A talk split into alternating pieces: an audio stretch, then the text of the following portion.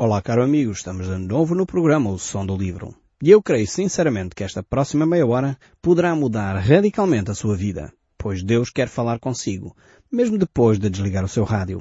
Eu sou Paulo Chaveiro e nós hoje estamos a concluir o livro de Daniel. Nós estamos nesta secção, que é a última, que iniciou-se no final do capítulo 9, capítulo 10, e termina agora, no capítulo 12. Se nós uh, não temos uh, isso em consideração, podemos correr o risco de fazer uma má interpretação aqui deste último capítulo. Nós temos que perceber que este capítulo 12 está incluído numa secção maior, que vai desde o capítulo 10, 11 e termina aqui, conclui aqui.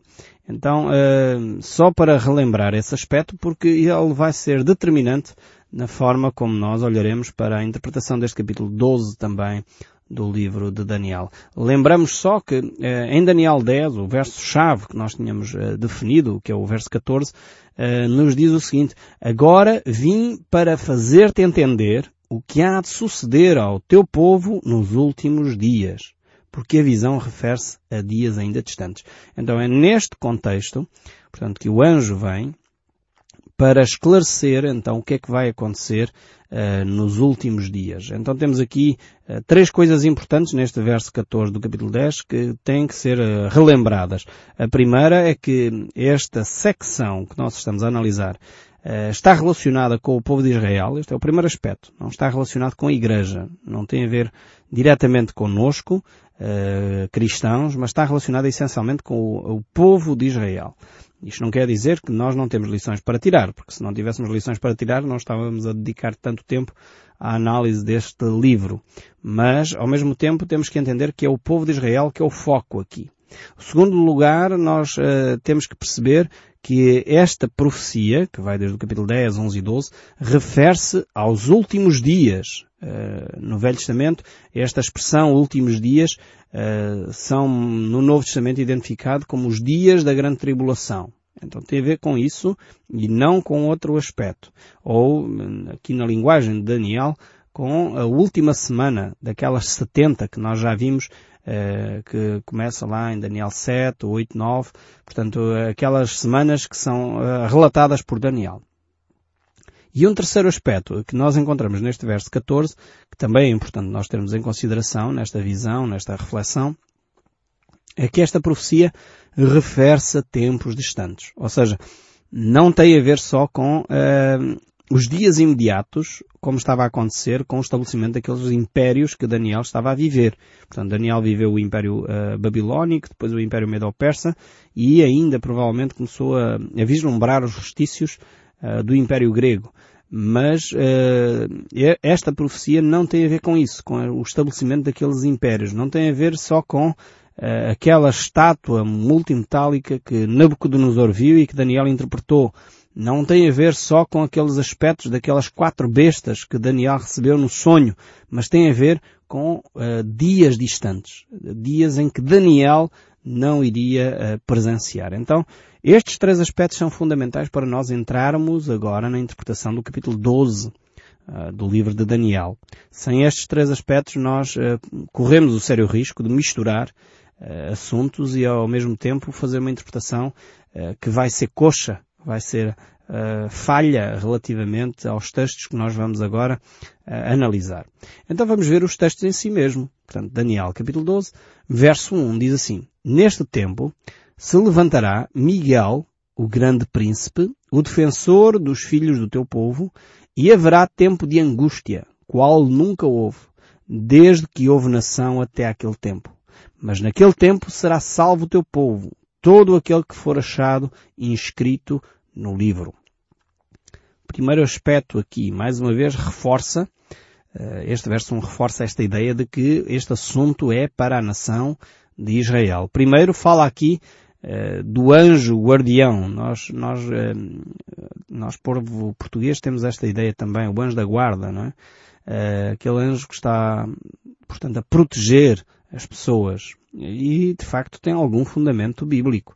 Nós temos aqui Miguel como o grande príncipe defensor, diz aqui o texto bíblico, dos filhos de Israel, dos filhos do teu povo. Portanto, estamos mais uma vez a falar do povo de Israel e não da igreja, não do povo de Deus num sentido mais lato. Eh, porque nós hoje, igreja, somos povo de Deus para todos os efeitos. Mas aqui está a falar especificamente do povo de Israel, porque o anjo Miguel é o guardião da nação de Israel.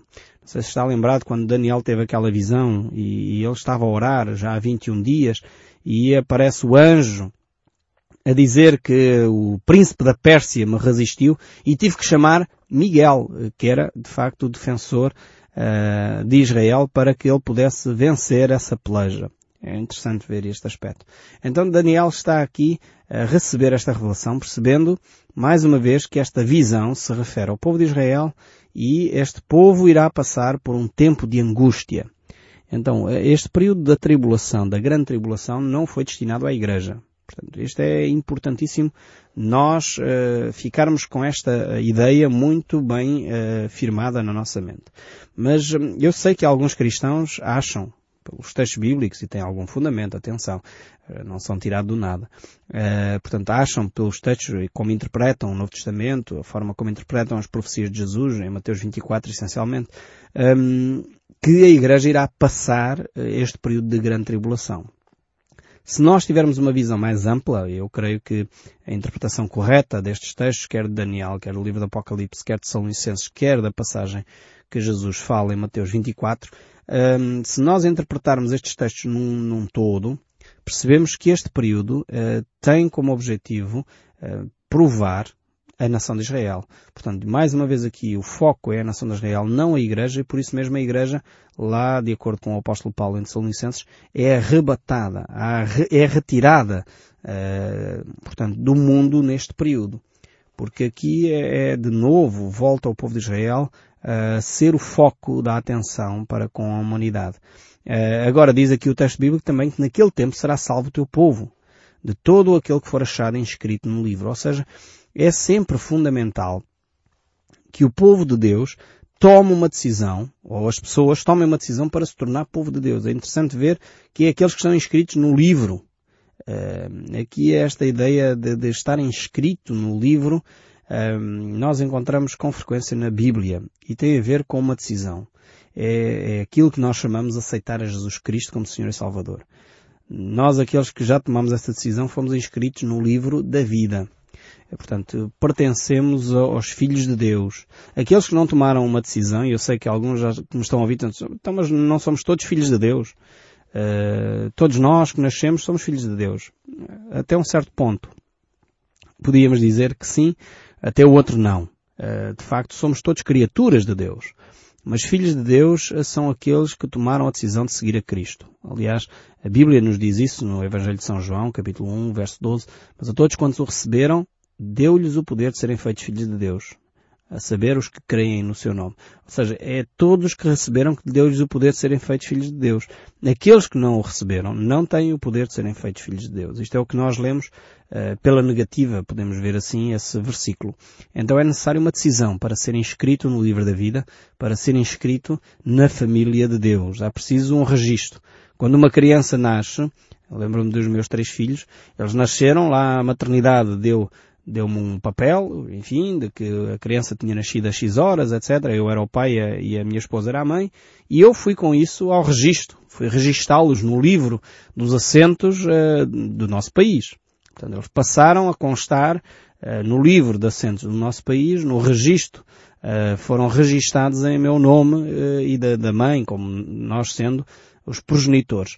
Então, na vida espiritual, poderíamos dizer que é algo semelhante é necessário chegar a um ponto onde nós nos registamos no livro de Deus, onde fazemos parte uh, da família de Deus.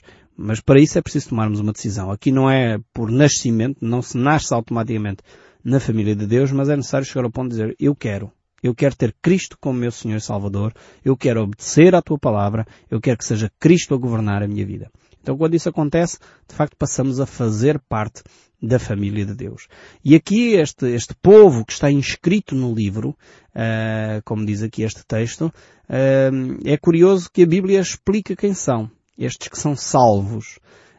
há um número que às vezes anda a circular por aí, alguns de nós já ouvimos falar se calhar desse número, essencialmente por um grupo de religioso que com frequência traz à tona este número, o número de 144 mil. Alguns não sabem bem o que é que isto quer dizer, mas aqui uh, temos uma referência a esse aspecto. O livro do Apocalipse, uh, no capítulo 7, ele diz-nos exatamente isso. Quando ouvi o número dos que foram selados, e que era 144 mil de todas as tribos de Israel. É interessante que aqui os 144 mil não é uh, só o número dos salvos. Os 144 mil não é o número dos eleitos que vão para o céu, como algumas uh, religiões tentam afirmar. Não, os 144 mil uh, tem a ver com um número Uh, e depois o texto de Apocalipse 7 segue a explicar como é que se chega a este número de 144 mil, mas fala que são dos filhos de Israel. Portanto, está a falar deste período da grande tribulação, são testemunhas que vão estar na terra e que vão ser eles, digamos, o porta-vozes de Deus. Portanto, como a igreja é removida, a igreja é arrebatada, como nós já vimos noutros programas, fica na terra estes 144 mil, mais duas testemunhas que nunca provaram a morte. E queremos nós, por, por aquilo que a Bíblia diz, que o homem é dado morrer uma só vez, depois disso virá o juízo, eh, que há dois nomes na Bíblia que não provaram a morte. Não sei se você se lembra, isto quase dava um concurso. Se calhar vou propor que você responda quais são os dois nomes uh, que na Bíblia uh, são relatados que não provaram a morte. E de facto nós encontramos nas Escrituras dois. Eh, Enoque e Elias. Esses dois homens não provaram a morte. Foram arrebatados vivos para os céus. E queremos que essas serão as duas testemunhas que virão uh, para a terra para proclamar uh, o nome de Jesus e a salvação. Então serão estes 144 mil que nós vemos aqui em, em Apocalipse e, uh, portanto, aqui também no livro de Daniel verificamos que há um grupo de salvos de homens e mulheres que de facto um, irão testemunhar da sua fé, mas aqui especificamente serão até homens, porque estes 144 mil são homens que nunca uh, viram mulher. Mas uh, nós não vamos entrar muito neste aspecto, quando chegarmos ao livro do Apocalipse, uh, iremos com mais detalhe analisar este aspecto. Continuando aqui, no capítulo 12, verso 2 diz, Muitos dos que dormem no pó da terra ressuscitarão, uns para a vida eterna, outros para vergonha e horror eterno. É interessante ver aqui uh, que é um dos poucos, as, das poucas vezes que no Velho Testamento temos referência à ressurreição para a vida eterna e para a perdição eterna. Mais uma vez, eh, é interessante verificar este aspecto. Não estamos a falar aqui da Igreja, portanto, ressalvo este aspecto. Um, e aqui, eh, portanto, vê-se que de facto haverá no final deste período de grande tribulação uma ressurreição de novo, onde haverá um juízo uh, da parte de Deus. Vejamos o verso 3 ainda. Os que forem sábios, pois, resplandecerão com o fulgor do firmamento, e os que a muitos conduzirem à justiça com as estrelas sempre e eternamente. Vemos mais uma vez que Deus é um Deus de justiça. Um Deus que cuidará dos seus filhos. E é interessante ver, a Bíblia nos alerta de uma forma claríssima neste aspecto, ninguém é salvo pelas suas obras. Ninguém é salvo por aquilo que faz mas Deus vai levar em conta aquilo que nós fazemos. Alguns dizem, ah não, se vocês anunciam que a salvação é pela fé, então Deus é injusto. Então as pessoas que fizeram o bem, Deus vai levar em conta. A Bíblia é muito clara sobre esse aspecto. Deus julgará eh, as nossas obras. Deus julgará aquilo que fizemos de bem e de mal. E isto eu sei que alguns cristãos evangélicos poderão ficar mais chocados com este assunto. Mas é um facto. A Bíblia está eh, repleta destes aspectos. E se nós estudarmos uh, o dia em que Deus vai julgar quer cristãos, quer não cristãos, a Bíblia mostra claramente que eles serão julgados pelas suas obras. Agora, há uma diferença clara. Tem a ver com que tipo de juízo Deus vai trazer. Há um juízo que é para galardão, um juízo para a eternidade, para estar com Deus, e depois, mais tarde, a, que a Bíblia chama bodas do Cordeiro, Portanto, é uma festa, é um juízo por um lado, mas é, é uma festa. É uma festa, é quase como aquelas festas em que o Presidente da República vai homenagear determinadas figuras. Já, já repararam às vezes no telejornal, aparece o Presidente deu a estrela de não sei quantos, uh, ao escritor tal, ao cientista não sei quê, pessoas que se destacaram na sociedade. E neste período vai ser mais ou menos assim. Vai ser uma festa grandiosa onde Deus vai galardoar aqueles cristãos que foram cristãos zelosos, cristãos que fizeram a diferença. Como vemos aqui neste texto de, de Daniel, em que levaram muitos à justiça, levaram, conduziram pessoas a ter uma vida diferente. Deus vai recompensar. Portanto, é, é uma festa de galardão. É, portanto, é um juízo que Deus vai fazer para todos os efeitos, para chegar a esse ponto de galardoar as pessoas, uh, mas é ao mesmo tempo uma festa. Depois temos o que a Bíblia chama do grande trono branco. São aqueles que não aceitaram Jesus e ao mesmo tempo Deus vai julgar uh, através daquilo que eles fizeram de bem e de mal. E isto é, é um facto bíblico, é um facto uh, doutrinário, é um facto teológico. Uh, ainda que, como disse, são, uh, a grande distinção é quem aceitou a Cristo e quem não aceitou. E isso é pela fé.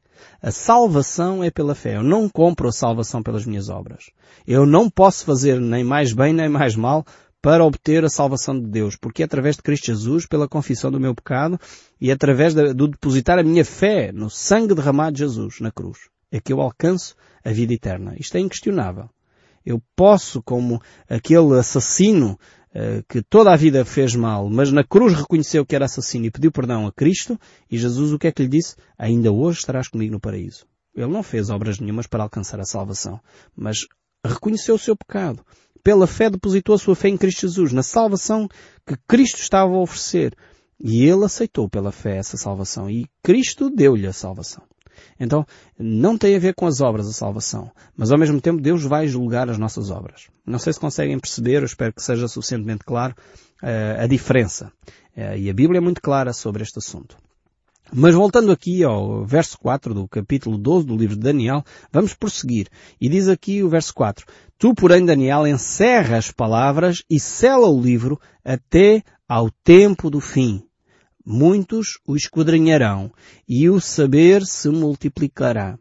Vemos aqui, é interessante ver esta profecia, é, que mais uma vez ela vai ser selada e muitos vão tentar interpretar, conhecer esta questão, que está aqui encerrada nesta profecia e que não será fácil de conhecer. Uh, apesar de nós hoje, como igreja, termos o melhor conhecimento devido à presença do Espírito Santo em nós, a partir do tempo do Pentecostes. A Bíblia eh, mostra claramente que nós recebemos uh, o Espírito Santo, fomos batizados no Espírito Santo para poder conhecer o Espírito de Deus, os pensamentos de Deus. E por isso hoje temos uma percepção completamente diferente das Escrituras. Mas ao mesmo tempo esta, esta profecia não é fácil de entender, não é fácil de, de desvendar. E o próprio texto bíblico diz que ela será selada.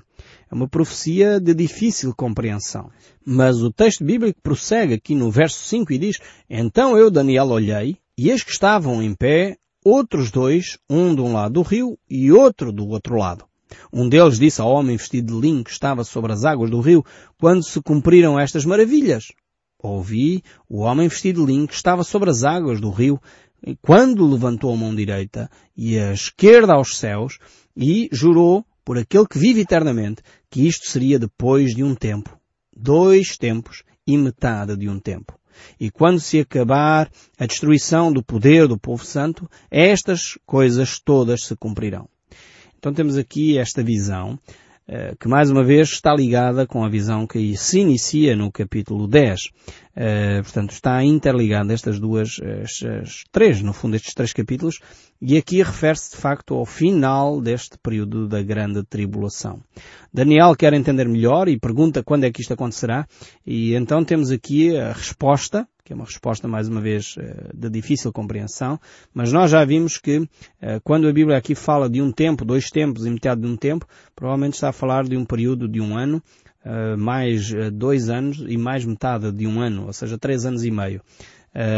E nesse sentido, é por, estas, por estes períodos que nós chegamos à conclusão que o período da grande tribulação serão de sete anos porque estamos aqui a falar de um período de três anos e meio, já falámos noutra, altura de outro período de três anos e meio, três anos e meio mais três anos e meio, por faz um período de sete anos. Eh, então Daniel vai ver esta profecia, eh, portanto, realizada eh, após esse período da grande tribulação ter terminado.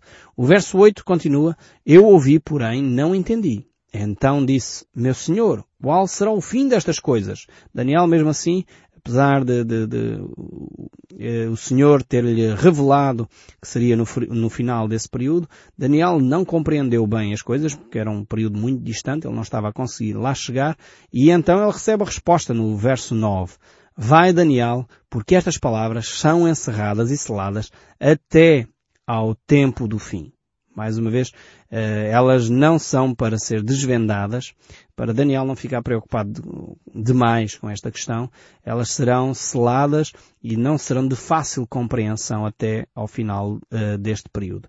E ainda diz o verso 10, muitos serão purificados, embranquecidos e provados, mas os perversos precederão perversamente e nenhum deles entenderá, mas os sábios entenderão depois do tempo em que o sacrifício diário for tirado e posta a abominação da desolação, haverá ainda 1290 dias.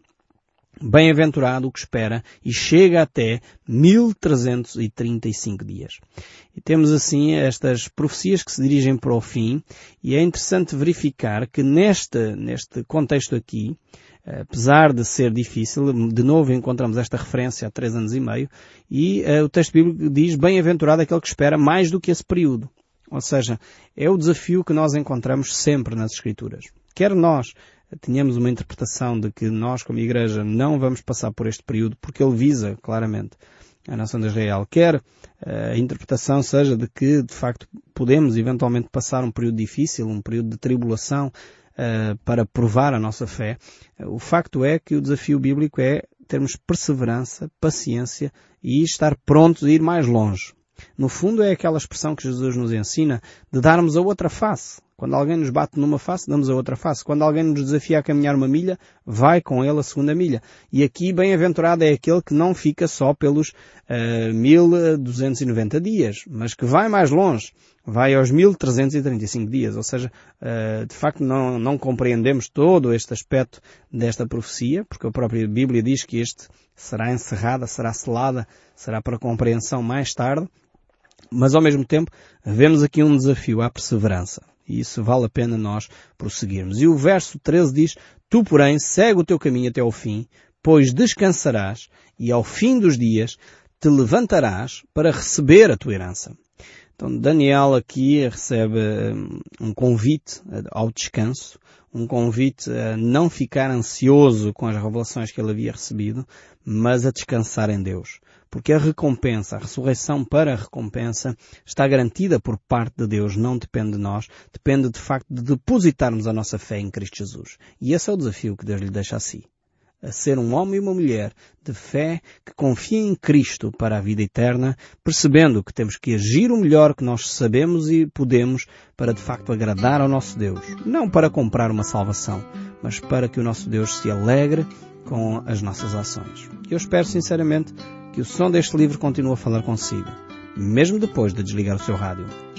Que Deus o abençoe ricamente e até ao próximo programa.